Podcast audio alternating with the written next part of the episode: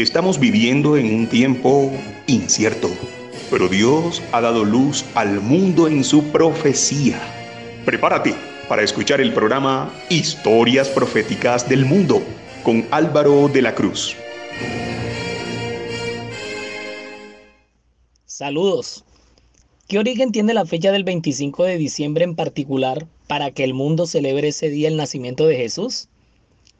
Encontramos desde los albores de la civilización celebraciones alrededor de esa fecha, miles de años antes que naciera Jesús. ¿Qué nos tiene que decir en realidad ese día? Se habla mucho del oscurantismo en la historia de este gran conflicto, cuando antiguas costumbres paganas se vistieron de cristianismo. Pasó así con lo que conocemos como la Navidad. ¿Tiene mucho que ver con esto el famoso Constantino? Aunque sea de origen pagano, pero se utilice para fines sanos y cristianos, ¿tiene eso algo de importancia? En esta ocasión vamos a estudiar el origen de la fecha del 25 de diciembre.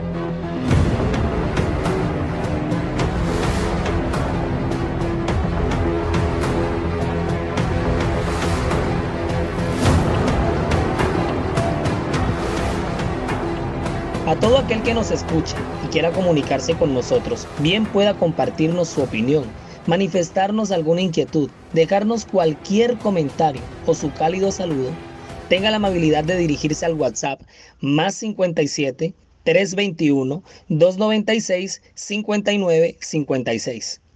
Más 57 321 296 59 56. En el episodio anterior hicimos toda una exposición alimentada de evidencias bíblicas e históricas que nos llevaron a concluir que Jesús no pudo haber nacido un 25 de diciembre. O sea, las fechas no enmarcan, los datos no cuadran. Todo nos lleva a una temporada y una fecha que para nada, siquiera se aproxima al día que todo el mundo celebra. Entonces, ¿por qué se ha celebrado siempre esa fecha? ¿De dónde viene esa tradición milenaria? ¿Dónde se origina esa costumbre mundial que ha sobrevivido a todo en el tiempo, como lo señalamos en la introducción, y mueve a todo el mundo desde diferentes ángulos del orbe terrestre? Préstele mucha atención a lo siguiente. Christmas significa Navidad en inglés y etimológicamente viene compuesta de dos términos, Christ, que es Cristo, y Mass, que es misa. Es decir, Christmas, Merry Christmas, significa la misa de Cristo. La misa es una celebración católico-romana y ese mismo término nos dice precisamente que es romana. Ahora, préstale mucha atención a lo que el bestseller El conflicto de los siglos nos dice en la página 64. El conflicto de los siglos es un librazo. Yo se lo, se lo recomiendo a todo ser humano que pase por este planeta Tierra. El conflicto de los siglos es un libro escrito por Elena de White. En, en la página 64 nos dice la siguiente forma. La institución bíblica, la institución bíblica de la cena del Señor fue sustituida por el sacrificio idolátrico de la misa. Los sacerdotes papales aseveraban que con sus palabras podían convertir el pan y el vino en el cuerpo y sangre verdaderos de Cristo. Con blasfema presunción se arrogaban el poder de crear a Dios, creador de todo. Se les obligaba a los cristianos, so pena de muerte, a confesar su fe en esta horrible herejía que afrentaba al cielo. Muchísimos que se negaron a ello fueron entregados a las llamas. O sea, préstale mucha atención. En aquella época, miles de cristianos se negaron a participar de esta celebración. Pero hoy, en la actualidad, millones participan de ella. Ahora sigamos en la pista a la fecha del 25 de diciembre. Ojo aquí. La nueva enciclopedia de conocimiento religioso Schaff Herzog, que ya se las había mencionado en, en, episodios anteriores, al referirse, al tratar el tema en el artículo Navidad, nos dice de la siguiente forma, el Festival de la Natividad o de Christmas vino al mundo cristiano por influencia de la Brumalia. Esta es una celebración pagana que seguía a la Saturnalia la Saturnalia se celebraba por una semana desde el 17 al 24 de diciembre. Y el 24 de diciembre por la noche era la víspera de la Brumalia. Y el 25 se celebraba por ser el día más corto del año como el nacimiento del dios Sol. Mucha atención con eso. Para entender esto, yo necesito que nos remontemos a los años cuando estuvimos en el colegio. ¿Se acuerdan cuando nos enseñaban los movimientos de rotación y traslación de la Tierra? ¿Se acuerdan de eso? Y cómo los rayos del Sol van incidiendo sobre la Tierra a lo largo del año a cada, en cada una de las estaciones. Bueno, en primer lugar, los rayos del Sol inciden por debajo de la línea del Ecuador produciendo lo que se llama el solsticio de invierno para nuestro hemisferio y el solsticio de verano para el otro hemisferio. ¿Bien hasta ahí? ¿Está clara la cosa? Pero luego, a medida que la Tierra se va trasladando, movimiento de traslación, los rayos del Sol van subiendo hasta que en determinado punto inciden sobre la línea del Ecuador, lo que genera los llamados equinoccios. En los equinoccios, tanto el día como en la noche tienen igual duración y generan el otoño en un hemisferio y la primavera en el otro. La Tierra continúa trasladándose y los rayos del Sol van subiendo hasta incidir por encima del Ecuador, lo que provoca el solsticio de verano para nuestro hemisferio y el solsticio de invierno para el hemisferio opuesto. Pero más tarde podemos notar cómo la incidencia de los rayos del sol comienzan a bajar hasta posicionarse nuevamente sobre la línea del ecuador, generando otro solsticio que producirá el otoño para un hemisferio y la primavera para el otro. Y así sucesivamente, la Tierra continúa trasladándose, generando de esta manera el ciclo de las estaciones. Ahora, si lo que acabo de explicar no queda muy claro, pues bien, tú puedes de retroceder el curso de la reproducción en el podcast, muy bien, y, y repetir esta pequeña explicación. En el mundo romano se celebraban ocho días. A este periodo se le llamaba la Saturnalia. Y luego un día, que era el más corto del año, el 25, era dedicado al nacimiento del dios Sol. La Saturnalia pagana y la Brumalia llegaron a enredarse tan profundamente en la costumbre popular que fue imposible hacerlas a un lado cuando el imperio romano se cristianizó. El festival pagano, con toda su pompa y sus momentos alegres, fue tan popular en el siglo segundo, tercero y cuarto que cuando el imperio se cristianizó, no se sintieron más que felices de encontrar una excusa para continuar su celebración con muy poco cambio en espíritu y en costumbre se colocó la fecha del nacimiento de Cristo en una fecha en la cual los paganos celebraban el nacimiento de su Dios principal. ¿Y cuál era el Dios principal de todas esas civilizaciones paganas antiguas? El sol. Ahora, los cristianos de Occidente comenzaron con esta práctica principalmente en la ciudad de Roma. Pero los cristianos de Oriente acusaron a los cristianos de Occidente de idolatría y de estar adorando al dios Sol por adoptar un festival totalmente pagano. Esto lo he tomado también de la enciclopedia de conocimiento religioso Gerson. Ahora, esta enciclopedia es la más reconocida y respetada en asuntos religiosos. Consta de varios volúmenes y es una gran fuente que me ha enriquecido mucho en mis consultas en mi ministerio. El 25 de diciembre era una fecha de festividad pagana en el imperio romano dedicada al dios Sol. Ahora, la iglesia romana, en un inicio de todo este cambio, empezó a celebrar el nacimiento de Jesús el 6 de enero, pero por la fiesta de la Epifanía. Pero es finalmente hasta el siglo IV cuando la iglesia declara el 25 de diciembre como el día de fiesta de la Navidad cambiando el día del festejo al sol, y esto se lo debemos nada más y nada menos que al emperador Aureliano, quien es el que declara el cambio de la fiesta ya no, de, ya no tributada al dios sol, sino a Jesús. Y cuando ya esté presente Constantino, estamos hablando ya del año 322, siglo IV, es cuando viene a aparecer, ojo con este dato, es cuando viene a aparecer por primera vez en un calendario romano el 25 de diciembre como fiesta para guardar. Pero, y a todas estas, todo el mundo se preguntará, ¿y por qué los romanos toman el 25 de diciembre? ¿Por qué del paganismo toman el 25 de diciembre? ¿Por qué esa fijación de los romanos en esa fecha? De dónde se le mete al cristianismo romano la pataleta de toda esa metamorfosis. Pues mi querida audiencia, armen maleta, porque nos toca cambiar de estación para ir al origen de esa fecha. Nos figuró viaje, amigos. Nos devolvemos a Babilonia.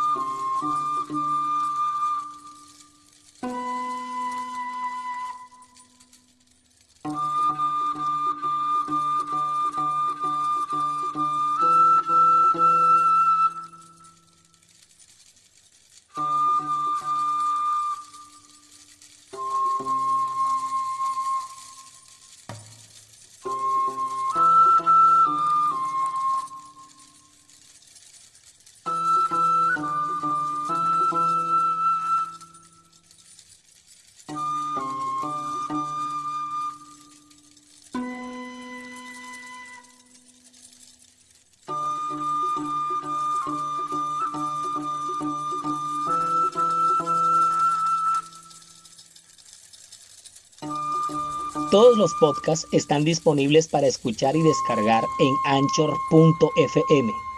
Anchor.fm. Búsquenos como la historia profética del mundo y con el mismo nombre nos encuentra en Spotify.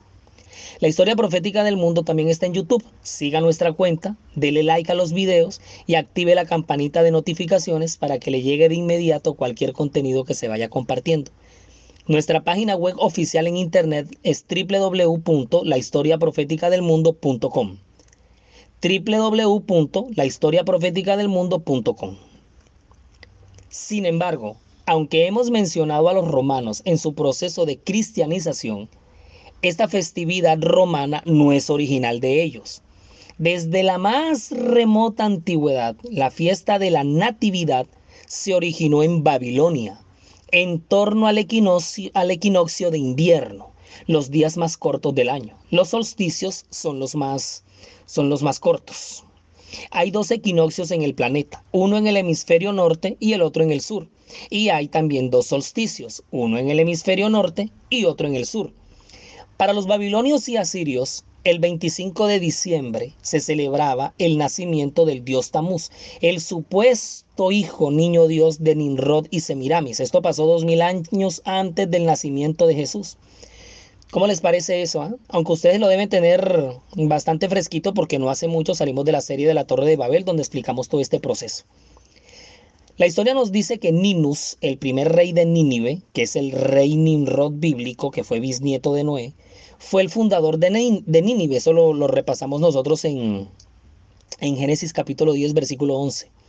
Nínive en lengua babilonia y asiria significa la habitación de Ninus. Fue el primer rey que creó un nuevo orden mundial luego del diluvio y bajo su gobierno se construyó la Torre de Babel, que ya lo vimos por aquí. Un desafío político en contra de Dios fundó también Babilonia y las demás ciudades-estado en la antigua Mesopotamia. Todo eso lo encontramos en Génesis 10, versículos 10, 11, versículo 12, por si lo quieren repasar, pero los que ya tienen la serie pasada, pues vayan a los lugares que les hemos recomendado para que repasen la, la serie que vimos antes de esta, que fue la de la Torre de Babel, que constó de cuatro episodios. Según la religión babilónica, Nimrod fue el primer mortal que al morir ascendió al cielo se deificó al ascender al sol. Aquí es donde tenemos el nacimiento de la astrología y la adoración a los astros, constituyéndose como el padre de todos los dioses. Esta creencia de la deificación de los reyes al momento de su muerte fue aceptada en toda Mesopotamia, en Egipto y el resto del mundo debido a la gran emigración a partir de la Torre de Babel, incluyendo a las etnias de América, que ya también lo vimos un poquito cuando vimos el programa especial de América en la Profecía, que fue el primer programa que se lanzó en emisión para toda la audiencia del Ministerio Electrónico La Historia Profética del Mundo. Según la arqueología, y la mitología fue en Babilonia donde la idolatría se originó y se difundió hacia todo el planeta, derivando en los sistemas religiosos de todas las culturas. Es decir, donde sí encontramos actuando, pero con toda, a la fecha del 25 de diciembre, en todo su esplendor, es en la, es en la mitología babilónica. Entonces, fíjate, la reina Semiramis, al quedar viuda por el frío de ese 25, acuérdate de lo que te expliqué de los solsticios y los equinoccios, abrió la ventana en la habitación de su casa y un rayo del sol penetró por la ventana y concibió a Tamuz en su vientre. Y de ahí en adelante fue adorado como el hijo del dios sol. Según los babilonios, llamaban a Nimrod señor del cielo y a Semiramis la reina del cielo. Estos, en el caso de Semiramis, quien al morir ascendió a la luna y entonces nació también la práctica pagana de adoración al sol y a la luna. Sol por Nimrod, que luego va a ser Baal. Bueno, eso ya lo vimos aquí en la religión babilónica. Y la adoración a la luna, que era la adoración a Semiramis. Y Tamuz, al morir, ascendió al cielo para tomar posesión de una estrella que se le llamó la estrella del oriente, es decir, el planeta Venus.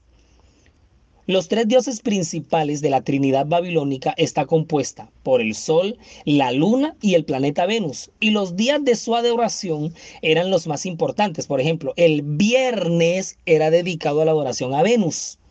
El lunes y el domingo, el primer día de la semana, era dedicado al dios Sol. Por eso la expresión el día del Sol o Dominus Day. El primer día de cada mes era dedicado al sol y el primer día de cada año, el cual era festivo en Babilonia. El segundo día de la semana era dedicado a la luna. Desde ahí es donde nos viene el lunes, que en inglés Sunday significa día del, día del sol y lunes Monday, que viene de moon, que significa luna y significa día de la luna. Fíjate, el lunes. En castellano, el término domingo proviene del latín dominus, los nombres de los días de la semana en castellano son heredados del imperio romano. El lunes proviene de la luna, el martes proviene de Marte, el miércoles proviene de Mercurio, el jueves de Júpiter, viernes de Venus y el término sábado en castellano no proviene de los romanos, sino del hebreo, que es Shabbat, que significa reposo, a diferencia del inglés que, que, que se pronuncia Saturday, que proviene de Saturno. En castellano, los nombres de los primeros seis días de la semana provienen de los romanos, pero el nombre del séptimo día sábado deriva del hebreo. En inglés, todos provienen del romano. Fíjate tú ese detalle para que lo aprendamos hoy. Los antiguos romanos celebraban la, la, popular fiesta de la Saturnalia, terminando con la Brumalia del 25 de diciembre, o las calendas, en la cual se intercambiaban regalos y en sus, inicios se obsequiaban ramas verdes o coronas llamadas estrenas, término que proviene de la diosa romana de la salud, Estrenia. Con este gesto se deseaban mutuamente salud para el año que venía, se deseaban salud, vigor, larga vida. Las estrenas se colocaban en las puertas de las casas o se usaban como adorno dentro de ellas. Ahora, con las invasiones de las tribus paganas bárbaras que provenían del norte, se empezaron a usar las holly, que eran ramas de hojas brillantes con frutas rojas. Entonces aquí está el origen de los colores de la Navidad, el verde y el rojo. Ahora, rosemary, que eran los pinos, entre otros, eran usados como decoraciones en tiempos de invierno, dado el caso que había un solo arbusto que daba fruto en esta estación y sus hojas no se caen conservando su color. Este arbusto era admirado por los sacerdotes druidas y celtas y del norte de Europa, ya que eran testimonio de que el sol aún en invierno no las abandonaba y las mantenía con vida, fíjate tú. eran hojas sagradas y espantaban a los espíritus malos y a las brujas. Por esta razón se colocaban en forma de estrella en las puertas de las casas. Entonces empiezan a entrar aquí una cantidad de elementos icónicos que van a ir enriqueciendo toda esta fiesta, que en sus orígenes no tiene nada de cristiana, pero sí toda de pagana. Y fíjate, en torno a un ser que sí es santo, el Salvador del mundo, que es Cristo Jesús. Nació como un bebé pequeño, nada más, como uno entre tantos que a la vida nacen ya, no ocurrió nada más, era un niño. Nació y ninguno preguntó si de mayor él tendría gran poder para sanar, si andaría sobre el mar. Era un niño, y ninguno preguntó si iba a morir, si la gente algún día le iba a odiar si sería el redentor, si traería libertad. ¿Quién pensó que aquel niñito moriría en la cruz, trayendo a nuestro mundo nueva aurora nueva vida y una oportunidad de llegar al Padre una vez más? ¿Quién iba a resucitar, batiendo al infierno y a la muerte fatal, abriendo nuevos tiempos de felicidad por amor, por amor.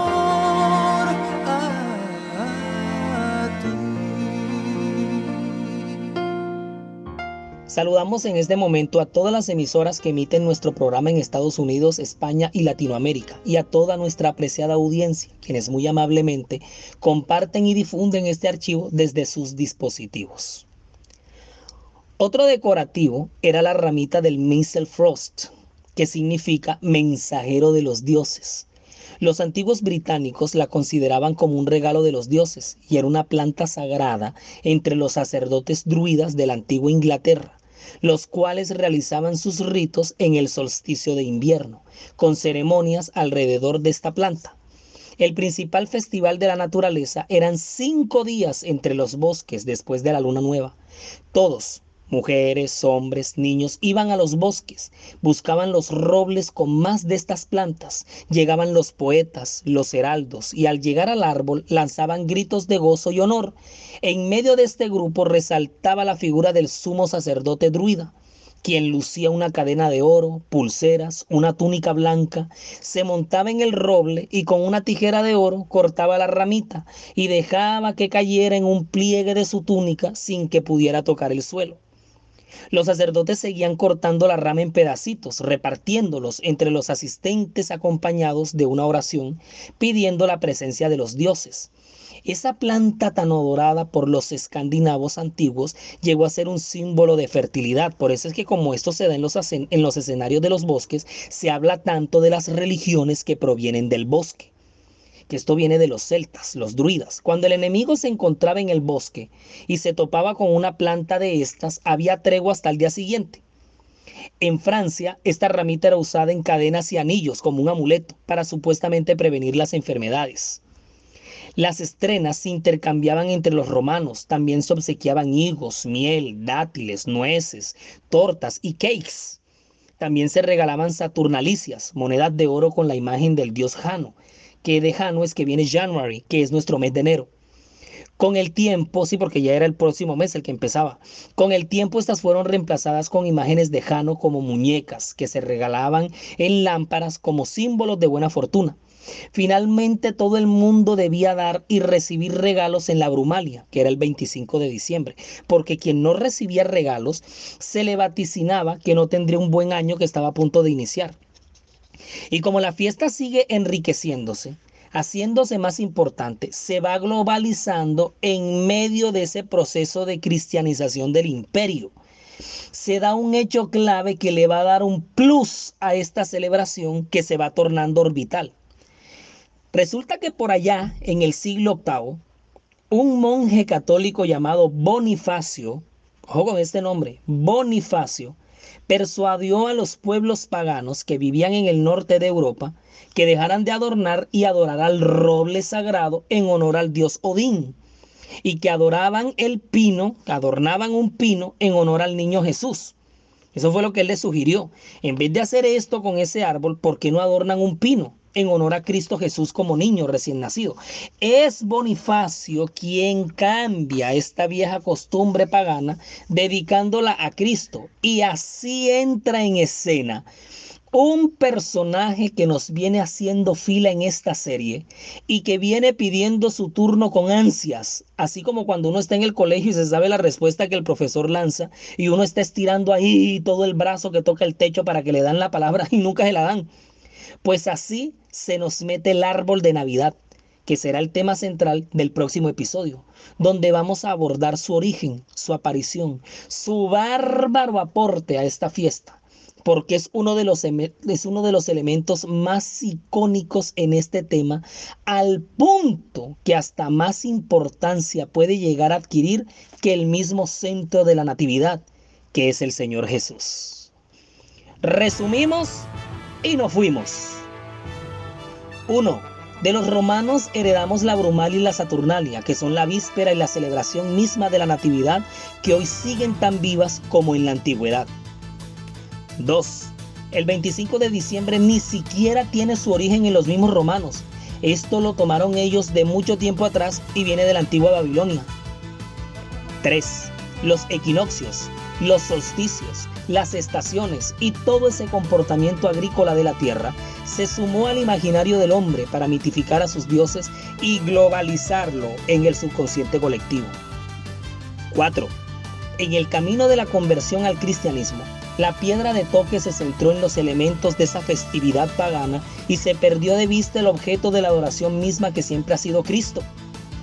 5 entendiendo de manera más contundente que no fue el 25 de diciembre ni ningún otro día, puesto que fue velado por el mismo Dios para que el hombre no se fuera por la vía del derroche y la idolatría, bendiciones les desea Álvaro de la Cruz y piden oración que tanto ustedes como yo experimentemos un verdadero reavivamiento espiritual.